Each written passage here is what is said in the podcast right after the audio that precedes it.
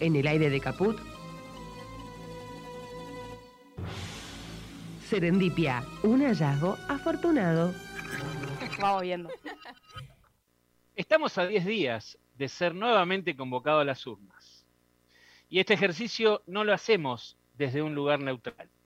Serán las elecciones de medio término y como tal será un momento donde puede ser apoyado el camino iniciado en diciembre de 2019 o podremos asistir quizás a un llamado de atención para el frente gobernante. Pero ciertamente no podemos perder la discusión de fondo. Asegurar un proyecto de país con inclusión, trabajo y futuro para todos, empezando por los más pobres. O ceder al proyecto de un país para pocos, donde los grupos dominantes y dueños del capital sigan acumulando y concentrando riqueza. En realidad, no hay dos proyectos de país. Hay un proyecto de país y otro de colonia. Por supuesto, recordamos que allá por diciembre del 2019 celebramos el fin de la pandemia neoliberal del macrismo. Habían sido cuatro años de profundo padecimiento para todos nosotros y el país. Y se inició el 2020 y estábamos arrancando cuando sobrevino la segunda pandemia, la del COVID. Pandemia más pandemia, que todavía no sabemos si termina o no, más allá de que estamos de a poco volviendo a la normalidad. La normalidad entre comillas. Sin dudas que este coronavirus fue una experiencia devastadora a la cual ya nos hemos referido muchas veces en nuestro programa en este segundo ciclo de Serendí. Hemos valorado siempre los esfuerzos del oficialismo gobernante ante la emergencia, tanto a nivel sanitario como a nivel de asistencia económica. A veces nos parece que falta la fuerza necesaria para la implementación de algunos cambios de fondo.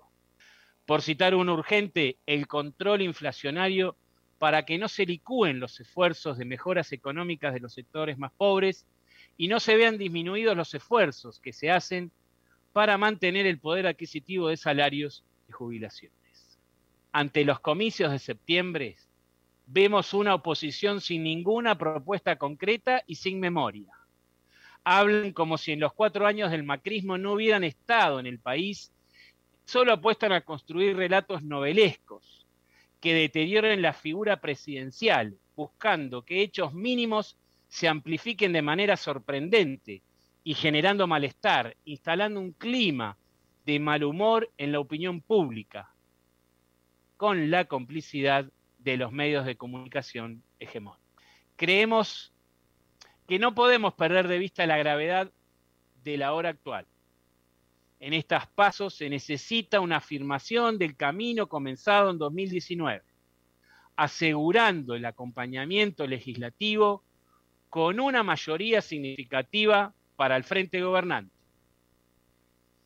Desde la trinchera de Serendipia, seguimos apoyando aquellas políticas que favorezcan a los sectores populares y a un proyecto de país inclusivo con justicia social. Celebramos los avances en las políticas de salud, el impresionante y efectivo operativo de vacunación y la recomposición del sistema público, las inversiones en obra pública, los esfuerzos por crecer en trabajo genuino, entre otras cosas. También vemos un repunte económico que se comienza a observar en la macroeconomía, pero sabemos que no siempre ese crecimiento es distribución de la riqueza. También aquí esperamos justicia. Pero sabemos a quiénes interpelar. Sin dudas, a los que tienen un proyecto de país y no a los que quieren que seamos colonia. Nuevamente retumba nuestras conciencias aquel grito que clama por los nuevos vientos. Patria sí, colonia no. Esa patria es con todos. ¿Y saben qué? A nosotros nos da orgullo estar de este lado del lado de las cosas populares y nos dignifica estar enfrentados con los que quieren un país para pocos.